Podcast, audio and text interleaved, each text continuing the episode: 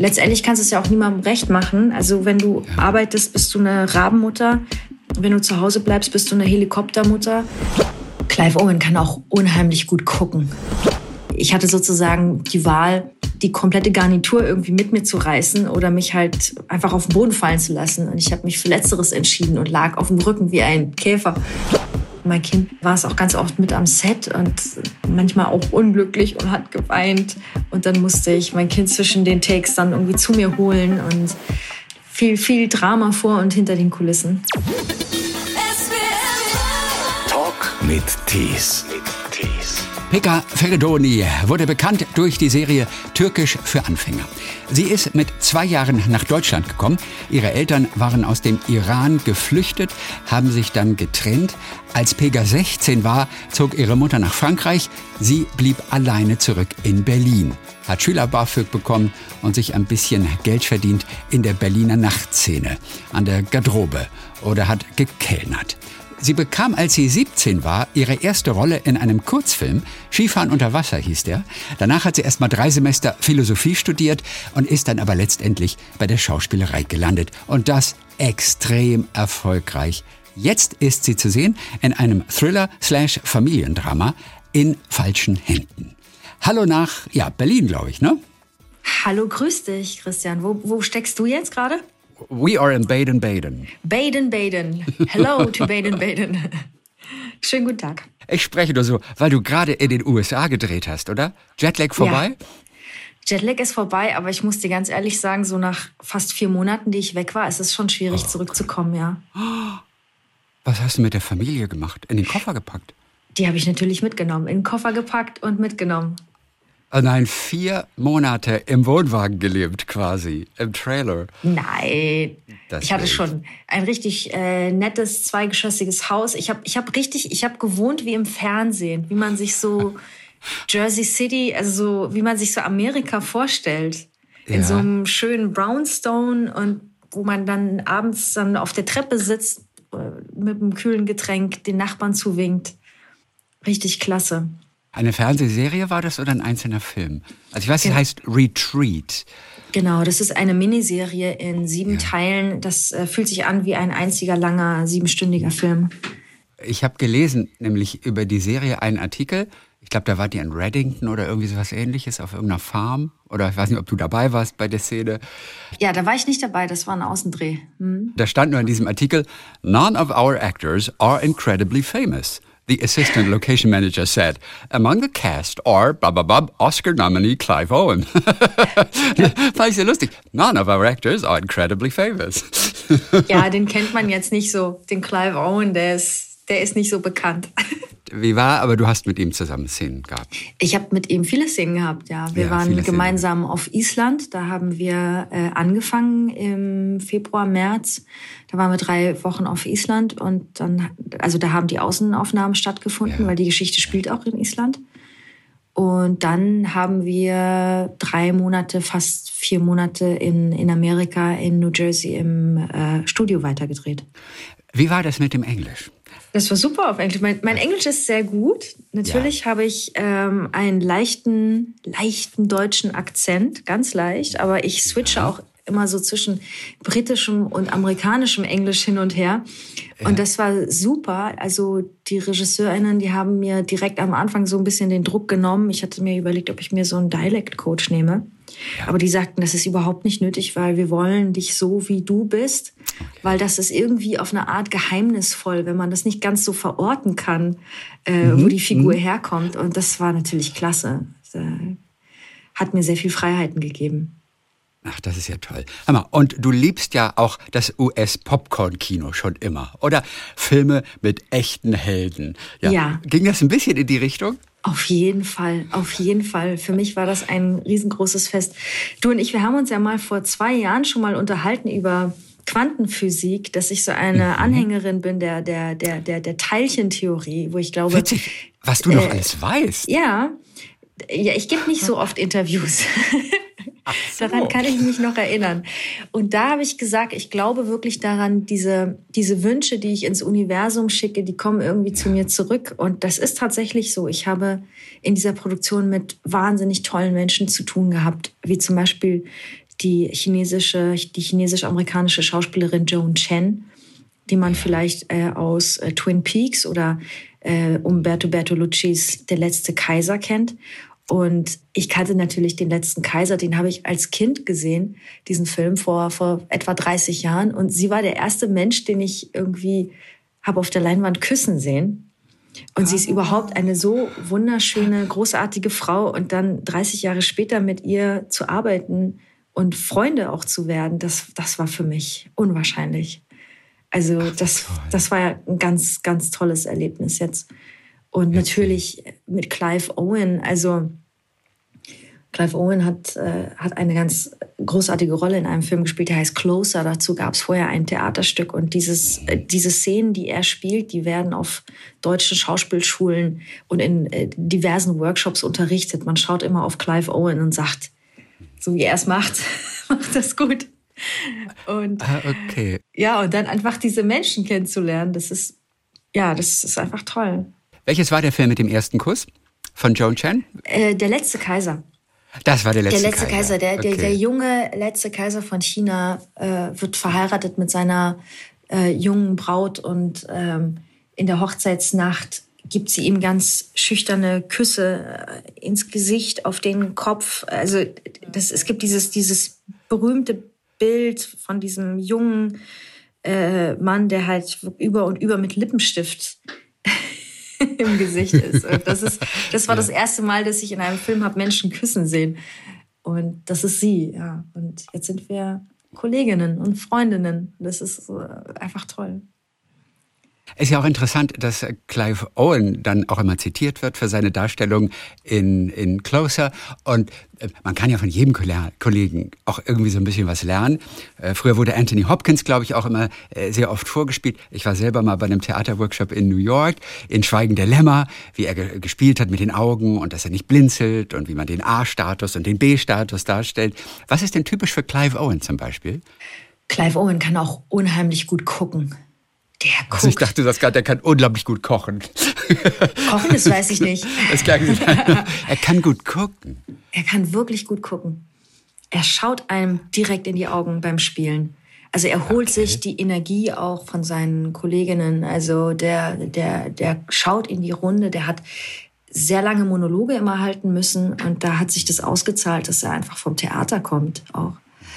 Und das war, das war so toll zu beobachten. Es gab Szenen, an denen haben wir tagelang gearbeitet. Also äh, drei, vier Tage, wo man quasi in so einer Zeitschleife feststeckt mit Clive, der aber immer wach, immer präsent, auch wenn es kleine Ausfälle gab. Also natürlich, es gibt ja dann immer wieder kleine Unfälle oder Versprecher. Ähm, es gab zum Beispiel eine Situation, in der ich ganz, äh, ganz abrupt vom Tisch aufstehen musste und mein, mein Fuß hat sich in der, äh, im Tischtuch ver verheddert. Und ja. äh, ich hatte sozusagen die Wahl, entweder den, die, die, die, komplette Garnitur irgendwie mit mir zu reißen oder mich halt einfach auf den Boden fallen zu lassen. Und ich habe mich für Letzteres entschieden und lag auf dem Rücken wie ein Käfer. und Clive kam mir in der Szene zu Hilfe geeilt und wir konnten natürlich alle vor Lachen dann erstmal nicht mehr weiterarbeiten, minutenlang. Und also er ist einfach sehr humorvoll, ein, ein, ein echter Gentleman, sehr zurückhaltend, sehr konzentriert, sehr präsent und ähm, hat eine ganz, ganz große Wärme, eine ganz natürliche Autorität, die er ausstrahlt. Und es, es ist einfach großartig, dabei zu sein. Wer hat dich als Schauspielerin besonders beeinflusst? Also jetzt so gerade in den Anfängen. Als ich angefangen habe zu Schauspielern. Ja, gab es Vorbilder? Ist, Oft sieht man es ja, wie, weiß nicht, bei der letzte Kaiser. Du siehst jemanden sagst, das möchte ich auch gerne machen. Ja, das, das dachte ich auch. Allerdings war es bei mir dann eher der letzte Kaiser. Also Ach, ich wollte dann gerne der Kaiser, Kaiser sein. Oder ja. ich habe, äh, es gab einen Film, ein äh, Richard III. mit Ian McKellen und mhm. den Film habe ich auch so geliebt. Der ist, glaube ich, von 96 oder so. Ja. Acht, also Mitte, Ende der 90er Jahre. Und dann wollte ich gerne Richard III. spielen. Ich wollte Ian McKellen sein, der Richard III. spielt. Oder ich habe als, als ich angefangen habe, wenig Vorbilder gehabt.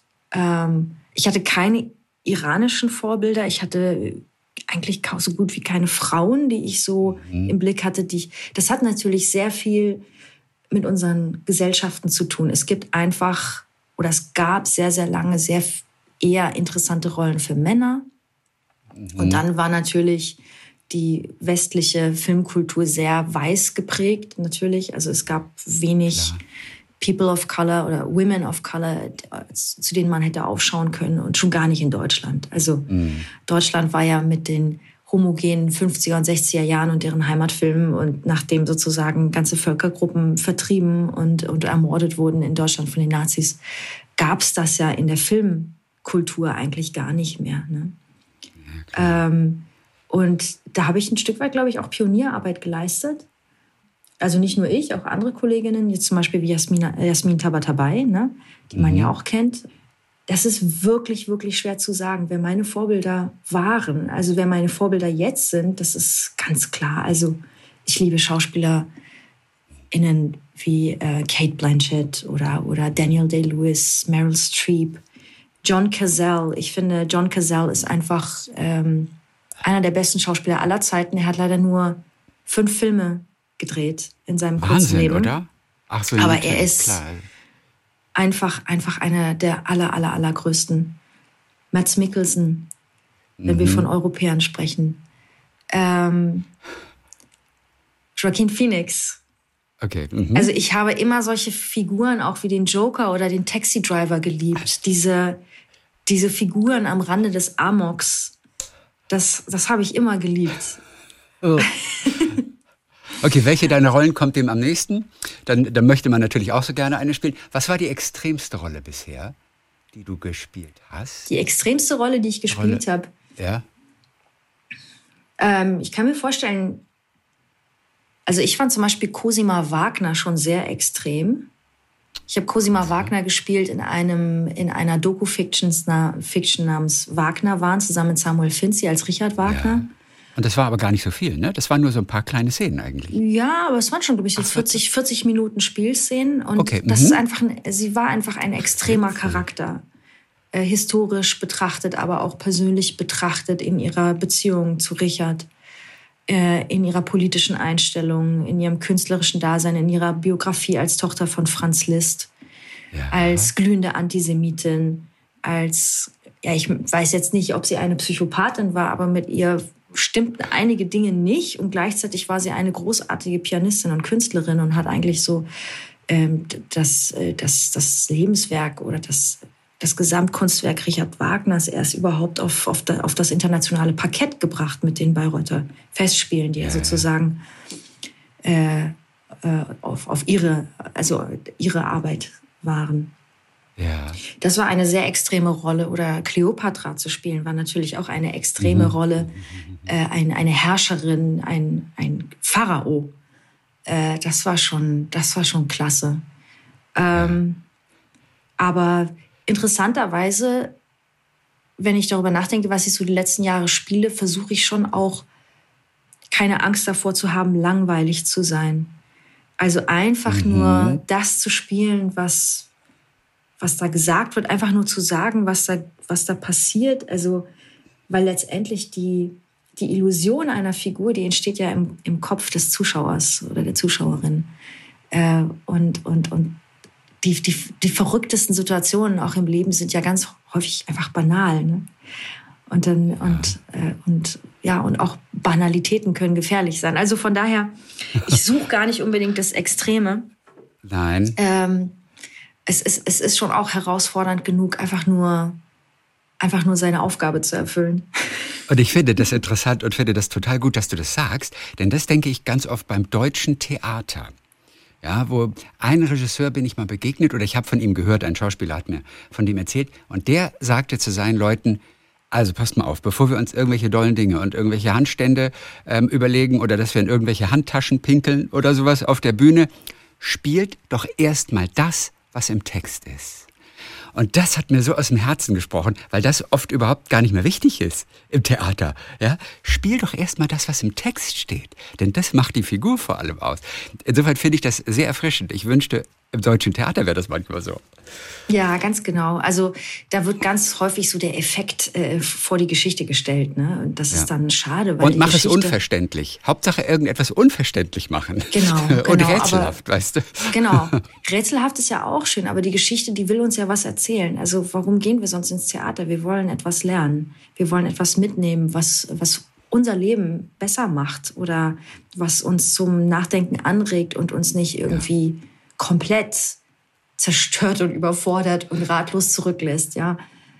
Wir brauchen Werkzeuge in die Hand. Also ich denke immer, Kunst und Kultur muss natürlich Fragen stellen, aber vor allem auch uns Werkzeuge in die Hand geben, wie wir sozusagen mit dieser, mit dieser schlimmen Existenz, mit allem, was uns umgibt, an, an Schwierigkeiten irgendwie umgehen können, wie wir mit Humor und mit Leichtigkeit auch durchs Leben gehen können, wie wir Kraft sammeln können, um halt auch zu helfen dort, wo es brennt, nicht wahr? Und äh, das ist, da muss man das nicht unnötig komplizieren. Nein. Früher hieß es ja immer, also so, oh, nach 30, gerade als Frau auch, wirst du nicht mehr besetzt. Jetzt wirst du schon als Mutter besetzt. Ja. Hätte doch nicht besser laufen können, oder? Ja, jetzt werde ich endlich als Mutter besetzt. Trotzdem manchmal, also ich habe ja, ich äh, sehe ja jünger aus, als ich bin. Das ist natürlich ein ja. ganz großes Plus. Äh, aber ich werde jetzt auch schon als Mutter besetzt und ich finde das auch toll, weil ich auch Mutter bin und denke, ich äh, kann diese, diese Figuren auch wirklich ausfüllen. Also ich kann dann auch, ich, auch was erzählen. Da kommen wir ja auch schon sozusagen auf diesen Film zu sprechen, den es bald im Fernsehen zu sehen gibt, in falschen Händen. Genau seit gestern schon in der ZDF-Mediathek zu sehen. Oh ja. In falschen Händen. Es hatte mal einen anderen Arbeitstitel. Behüte mich das Kindermädchen, habe ich noch in einem alten Artikel gefunden. Behüte ja, mich, so ja. ganz, Behüte ganz am Anfang. Lädt ein zu Wort spielen. ja. Äh, aber jetzt eben in falschen Händen. In falschen Und du spielst Händen. die Nika da, die ist mit Tom verheiratet. Genau. Kinderbetreuung ist ein ständiges Thema bei denen. Darüber diskutieren sie, darüber streiten sie, bis dann durch Zufall eine Frau aushelfen kann in dieser kritischen Phase, in der du als Nika wieder ins Berufsleben einsteigen kannst, als Modedesignerin. Das ist natürlich eine, eine, eine, tolle Situation. Du bist selbst Mutter und du kannst so eine Rolle jetzt auch ja mit Leichtigkeit auch ausfüllen, wie du angedeutet hast gerade. Inwiefern hast du dich auf diese Nika ganz speziell vorbereitet, die auch immerhin aus einer Künstlerecke kommt? Ja, da war es uns vor allem wichtig, also auch in der Beziehung dieses Ehepaars zu erzählen, äh, die haben im Grunde genommen keine Probleme miteinander. Die lieben sich, das ist keine dysfunktionale Ehe oder Beziehung, sondern die haben einfach dieses Problem, was, sage ich mal, behaupte ich jetzt mal, 90 Prozent aller Eltern haben. Wie bekomme ich das Kind betreut und kann weiterhin meinen mein, mein Beruf ausüben, Dinge tun, die ich liebe? Ja. Ähm, das war sozusagen die Herausforderung, ähm, da also mit, sozusagen möglichst klischeefrei auch damit umzugehen, ja. Ähm, ein, ein, ein Paar darzustellen, dem, dem man gerne zuschaut und den man halt möglichst wünscht, dass ihnen nichts Schlimmes passiert, mit denen man sich vielleicht auch identifizieren kann, obwohl sie auch mhm. wirklich in einer sehr privilegierten Ausgangssituation sind. Ja, also äh, Nika müsste eigentlich nicht arbeiten, wenn sie nicht wollte, aber ähm, sie möchte natürlich unbedingt diesen Beruf ausüben, den sie so sehr liebt. Und ja, da, da kommt, da kommt diese, diese junge Manu in ihr Leben geschneit. Und das ist natürlich äh, zunächst nicht nur eine ein, eine, eine potenzielle Kinderfrau, sondern auch eine potenzielle Freundin. Also das erleben mhm. wir ja auch ganz oft. Das habe ich als Mutter erlebt, dass in der Zeit, als, äh, als mein Kind noch sehr klein war, dass ich da auch mich sehr zurückgezogen habe und es wirklich schwierig war, meine sozialen Kontakte zu pflegen und so weiter und so fort. Und da ist man natürlich auch ein Stück weit ausgehungert und freut sich auf gleichgesinnte Menschen, auf die man da trifft. Und genau in diese Falle tappt dieses Paar oder tappt Nika, und ich will da nicht zu viel spoilern, aber auf keinen Fall. Es gibt Situationen in dem Film, die mir persönlich auch sehr nahe gegangen sind, wo für mich ja. die Herausforderung bestand, äh, sozusagen äh, mich, mich quasi zu ähm, abzuspalten von der, vom, vom Mutterdasein und dann halt nur Schauspielerin zu sein, die diese, diese schreckliche Situation spielt. Welche ähm, Situation wäre das zum Beispiel, ohne dass wir natürlich etwas Entscheidendes verraten, aber vielleicht können wir das kurz umreißen? Da geht es natürlich immer um, um Ängste. Ja? Also ja, wenn, wenn ich Angst habe, dass meinem Kind etwas zustößt oder wenn mein Kind in eine, in eine äh, gefährliche Situation gerät, ne? dass ich äh, versuche, irgendwie Kontrolle zu behalten über auch über, über meine Gefühle, über, äh, ja, über die Situation. Und das ist nicht so einfach, wenn man sich da komplett reingibt. Äh, das ist schon sehr unheimlich. Ich bin sehr stolz auf den Film. Aber es gibt schon so die eine oder andere Szene, da, ach, da, ich, obwohl ich selber dabei gewesen bin und weiß, es ist eine Geschichte, wir haben das nur gedreht, wir sind alles SchauspielerInnen.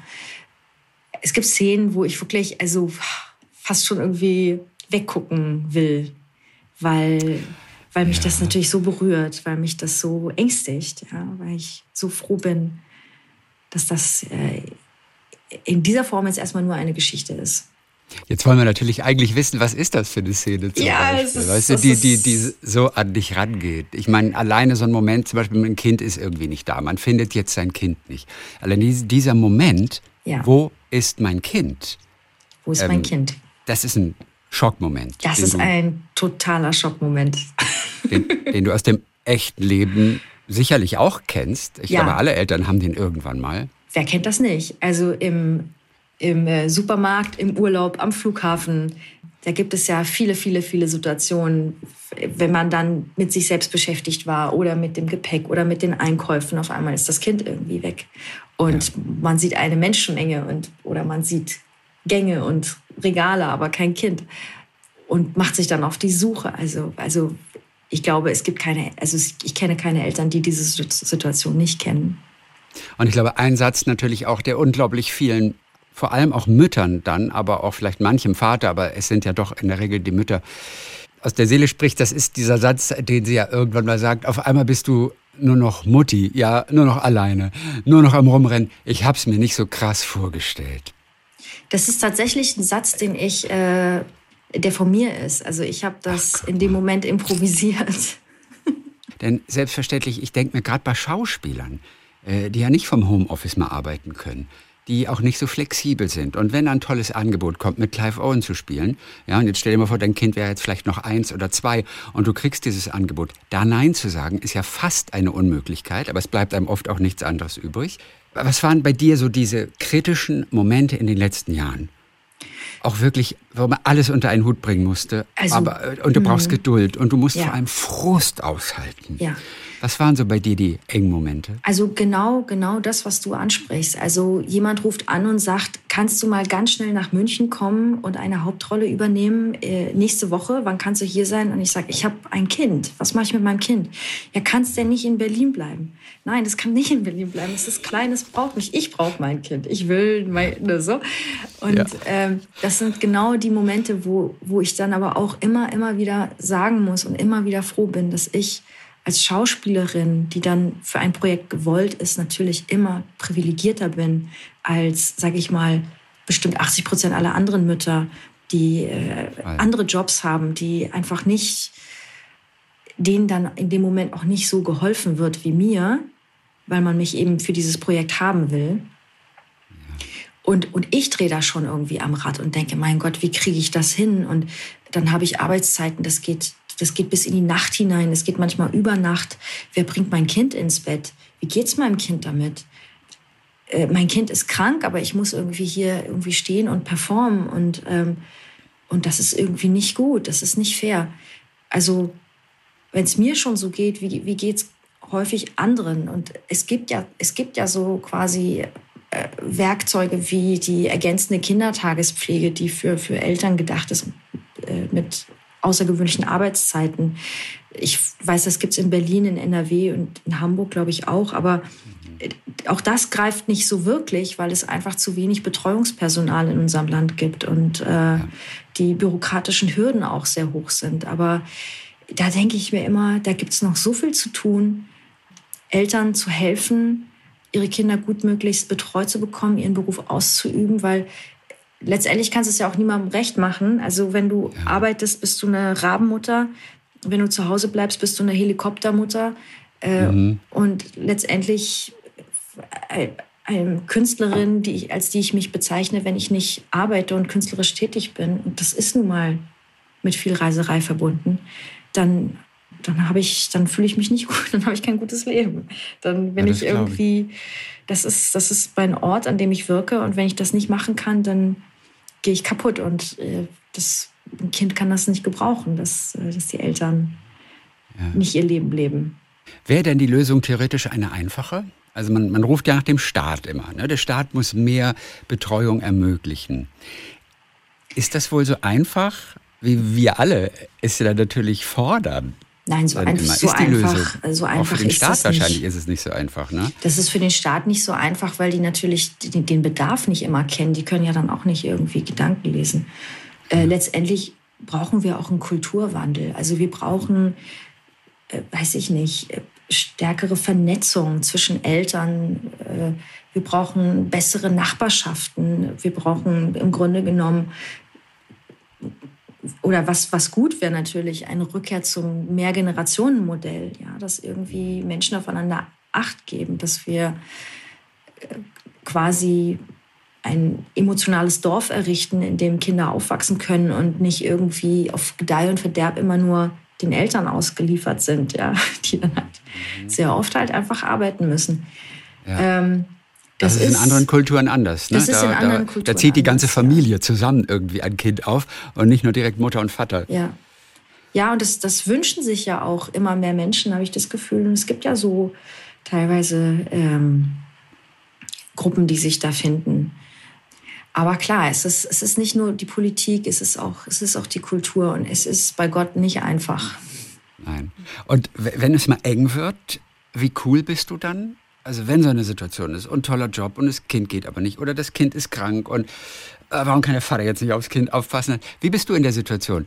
Relativ geduldig und cool, denn du hast ja auch schon so einiges in deinem Leben hinter dir selber. Ich meine, ich weiß nur noch, mit, mit, mit 17 oder als du 16 warst, ist deine Mutter nach Frankreich gezogen. Ähm, du bist zurückgeblieben noch als Minderjähriger, auch allein in Berlin, hast dich da auch, auch ganz gut durchgearbeitet, auch in der Nachtclub-Szene so ein bisschen gejobbt und bist ja wirklich deinen Weg gegangen. Und das ist ein echt auch wahnsinnig schwieriger, anspruchsvoller Weg gewesen. Also du, du kannst, du hast schon einiges durchgemacht, ne? Ja, das hilft mir auch. Ich, hab, ich war zum Glück auch noch nie in einer Situation, äh, in der mein Kind so wahnsinnig bedürftig gewesen wäre, dass, dass ich da jetzt hätte alles abbrechen müssen. Zum Glück, toi, toi, toi. Ja. Ähm, ich bin eine relativ entspannte Mutter. Ich weiß, dass, also ich liebe mein Kind sehr. Mein Kind liebt mich natürlich, aber mein Kind braucht mich zum Überleben nicht. Also ich bin nicht, ich ich möchte auch gar nicht alles sein für mein Kind. Also mhm. äh, ich weiß und habe das Glück, dass, dass es Menschen gibt in meinem Leben, die auch da sind, die auch ein Auge drauf haben, dass, dass ich mein Kind sehr früh zur, zur Eigenkompetenz auch erzogen habe, dass es natürlich auch ohne mich dann auch mal einen Tag oder eine Woche zurechtkommt. So. Mhm. Ähm, ich glaube, das ist ganz, ganz wichtig. Ähm, sonst könnte ich das auch gar nicht machen. Das heißt, du bringst schon eine gewisse Entspannung mit, denn diese Angst, zum Beispiel, dem Kind könnte etwas passieren, das kennen ja alle Eltern. Und manche neigen dann natürlich zur Überhütung. Wie weit bist du von der Überhütung entfernt?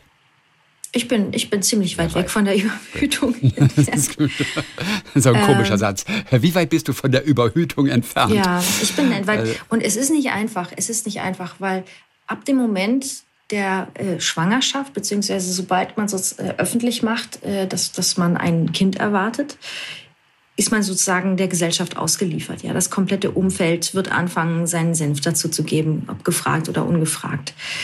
Auf werdende Mütter und Väter wird dann von allen Seiten äh, äh sozusagen, äh, es wird von allen Seiten auf die eingeredet und es wird äh, suggeriert, was alles zu sein hat und wie, wie, wie sie das machen sollen. Und dann kommt das Kind äh, in die Betreuung, in den Kindergarten oder die Kita und dann in die Schule und man hat dann diese Rundmails und man halt, man hat irgendwie Eltern-WhatsApp-Gruppen, die natürlich von allen Seiten dir zeigen, dass du eigentlich alles falsch machst. Mhm. so. Und letztendlich ja. kann man eigentlich nur gewinnen, wenn man sich sagt, ich bin nicht perfekt, mein Kind erwartet auch keine perfekte Mutter, mein Kind meinem Kind ist es sogar relativ egal, ob ich glücklich bin. Hauptsache, ich bin da. Mhm. So, und ich bin präsent. Und, und ich glaube, das ist ganz wichtig. Und ja, Kinder brauchen halt Zuversicht und, und Präsenz der Eltern. Alles andere ist relativ ja. egal. Und, und, und jede Familie muss für sich herausfinden, was am besten irgendwie funktioniert. Ja.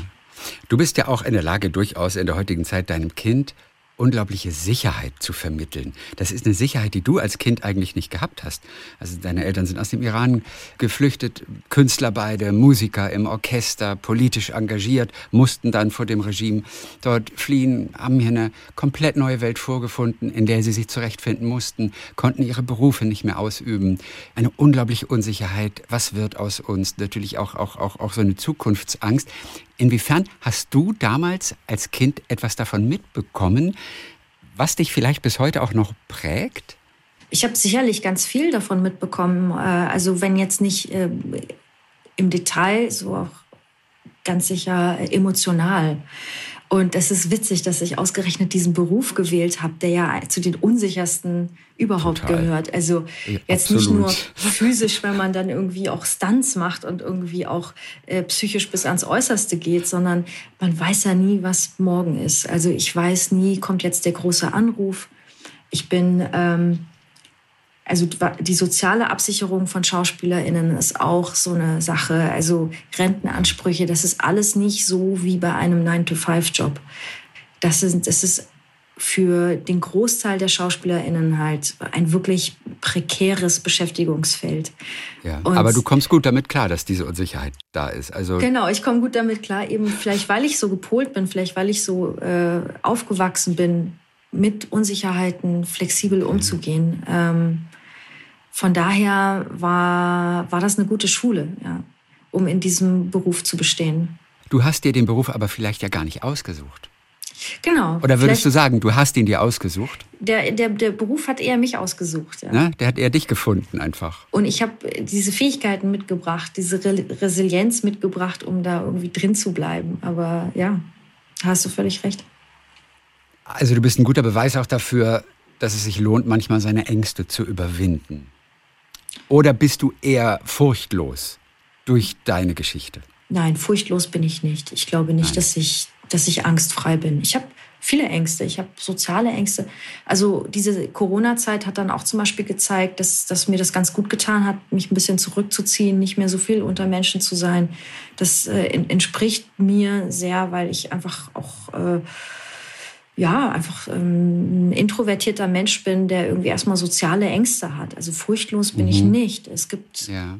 es gibt ja auch schlimme Dinge in der Welt. Also äh, aber was sind diese Ängste zum Beispiel, eine, deine sozialen Ängste? Soziale Ängste, natürlich politische Ängste, wenn ich sehe, wenn ich in die Welt hinausschaue und sehe, wo wir, worauf wir jetzt alle gemeinschaftlich steuern, diese mhm. weltweite Regression, Diktatoren und autoritäre Herrscher wie, wie Putin, verrückte Typen wie Trump, auch, auch in Europa, um uns herum, Ungarn äh, und andere Länder, die immer, immer mehr zu, zu so einem autoritären Führungsstil zurückgreifen, ja. äh, warum auch immer. Und es ähm, geht richtig dicht dran an dich. Es geht Denn richtig viele dicht dran, betrachten ja. das mit Entsetzen, aber sie können es immer noch so ein bisschen auf Distanz halten und lassen es nicht zu nah an sich ran. Genau. Das ist bei dir anders. Das ist bei mir anders, weil meine Eltern aus einem Land geflohen sind, in dem wirklich der Terror herrscht. Also wo man wirklich tagtäglich einem, äh, einem, einem Terrorregime gegenübersteht, wenn man sein Leben so führen möchte, wie man es wie man, wie man es hierzulande zum Beispiel gewohnt ist. Ja. ja. Äh, wo man diese Freiheiten, die wir hier für ganz selbstverständlich nehmen, eben nicht hat. Und wir merken ja immer mehr, wie fragil diese Freiheit ist. Ja. Äh, wie äh, politische Systeme um uns herum kollabieren, wie, wie, wie der Krieg immer näher rückt, äh, den es ja schon immer gab, überall auf der Welt, wie ja, wie die Klimakatastrophe uns jetzt alle irgendwie beschäftigen wird, die nächsten Jahrzehnte, weil wir wirklich einfach zu lange gepennt haben und unser Leben nicht verändert haben, um, um, um das aufzuhalten. Es gibt ja. äh, äh, einige Ängste, die ich habe, vor allem Zukunftsängste. Äh, das, das, das kann ich gar nicht ähm, leugnen. Mhm. Und ich glaube, es ist sehr, sehr wichtig und das, das ist das Schöne in meinem Beruf, dass ich dafür auch noch Geld bekomme, dass ich ja. mich Ängsten stelle und da irgendwie durchgehe. Aber es ist nicht die Angst, dass du zum Beispiel in, in ein, zwei Jahren keinen Job mehr hast. Es ist eher die Angst, dass du, also wenn wir mal beruflich sprechen, mhm. eher, dass es in zehn Jahren nicht, vielleicht nicht mehr lang, denn jetzt bist du ja im Flow. Die Angebote sind ja da und es läuft richtig gut. Aber wie sehr kann man davon ausgehen, dass es auch in zehn Jahren der Fall noch sein wird? Und auch dann wirst du dein Geld natürlich damit verdienen müssen. Also, ja, du kannst ja vieles machen. Das stimmt.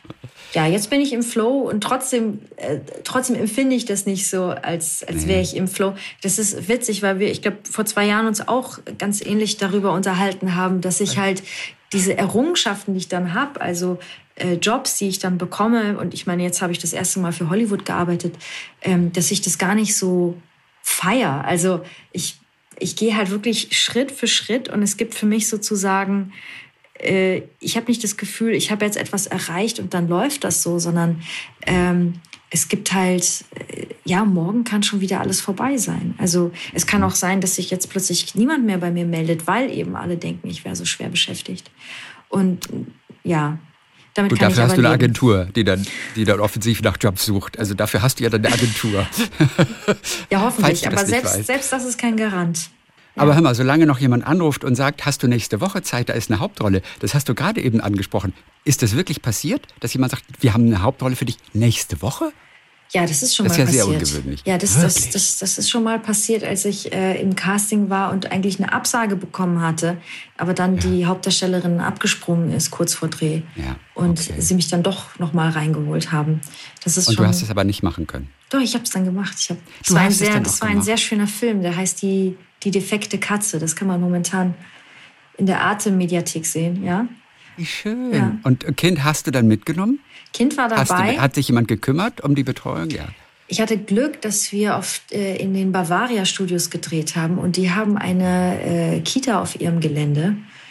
Und dann haben die freundlichen Mitarbeiter der Produktion mein Kind nachmittags abgeholt und dann auch nochmal bespaßt und dann äh, war es auch ganz oft mit am Set und manchmal auch unglücklich und hat geweint. Und dann musste ich mein Kind zwischen den Takes dann irgendwie zu mir holen und ja, ja viel, viel Drama vor und hinter den Kulissen. Drama haben wir auch die letzten zwei Jahre natürlich genug gehabt, aber mittlerweile wird ja wieder ohne Einschränkung gedreht. Es bleibt jetzt noch die Frage, wann spielst du Melanie Brinkmann? Oh, ich würde sie so gerne spielen. Du, du, du, äh, du sprichst gerade meinen. mich du beziehst auf einen meinen Tweet. Tweet, ja. Genau. Wenn ein Film mal über die deutsche Corona-Krise gedreht würde, dann hast du auch schon eine, eine tolle Besetzung im Kopf. Es ist Clive Owen witzigerweise nicht dabei. Aber Ben Wishaw hast du gesagt, als Christian Drosten, Mats Mikkelsen, den du ja auch so liebst, als, als Karl Lauterbach. Lauterbach.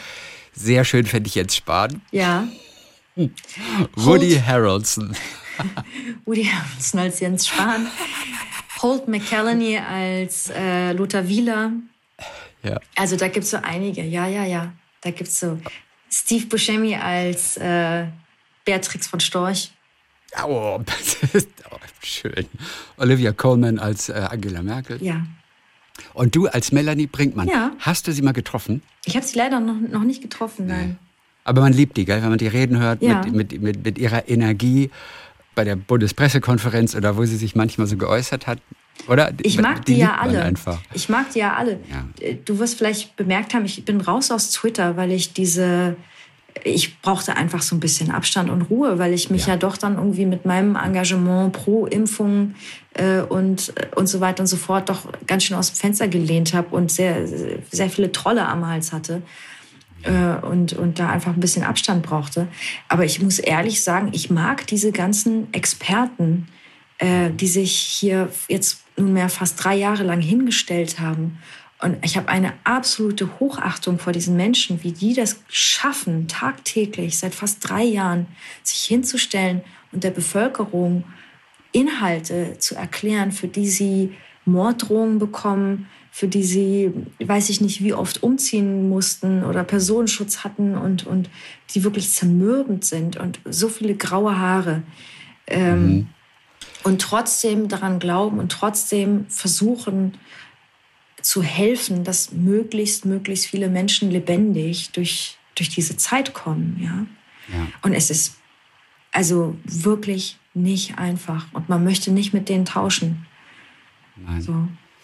Ich glaube aber, da du sagst, du bist nicht mehr bei Twitter, ich glaube, es ist immer eine gute Entscheidung, sich aus den sozialen Netzwerken zurückzuziehen. Ich glaube, man gewinnt immer damit. Man verliert natürlich viel Unterhaltung, aber ich glaube, man ist viel mehr bei sich und hat wieder viel mehr Zeit mit sich selbst und für andere Dinge wenn man sich nicht ständig durch die sozialen Netzwerke leiten lässt. Ich bin da nie so wahnsinnig abhängig geworden und, und ich habe, meine Frau erzählt mir auch immer die tollsten Sachen, die sie bei Twitter gelesen hat und ich denke immer, ja, es ist wahnsinnig unterhaltsam, aber die Zeit, die dafür drauf geht, das ist ja wirklich unglaublich. Insofern, du hast es wahrscheinlich ähnlich empfunden, oder? Ja. Die sozialen Netzwerke tun uns, unserem Kopf, unserer Ruhe im Kopf, unserer Ausgeglichenheit eigentlich nicht gut. Absolut richtig, ja, absolut richtig. Und da habe ich dann mit diesem einen Tweet zum Beispiel auch einen Nerv getroffen, habe ich gemerkt, äh, weil die Menschen einfach hungrig sind nach Unterhaltung und Humor und Leichtigkeit ja. in dieser schweren Zeit. Und das war ein großes Vergnügen und es ist fast schade, dass ich das nicht weitermache, weil ich denke, das ist doch eigentlich, an diesem Punkt war ich irgendwie richtig. Ähm, aber dann ist doch letztendlich, wie du sagst, die Zeit, die dafür drauf geht, die man für sich braucht, äh, kostbarer, weil wir haben nur äh, eine gewisse Zeit geschenkt im Leben und wir wissen nicht, wie lang, wie lang das Leben ist. Und, und ja. das müssen wir irgendwie nutzen. Und das müssen wir vor allem für uns und für, für die Menschen in unserem Leben nutzen, die wir lieben, die uns wichtig sind. Und äh, vielleicht komme ich auch irgendwann mal wieder zurück, aber ja. ich weiß es nicht.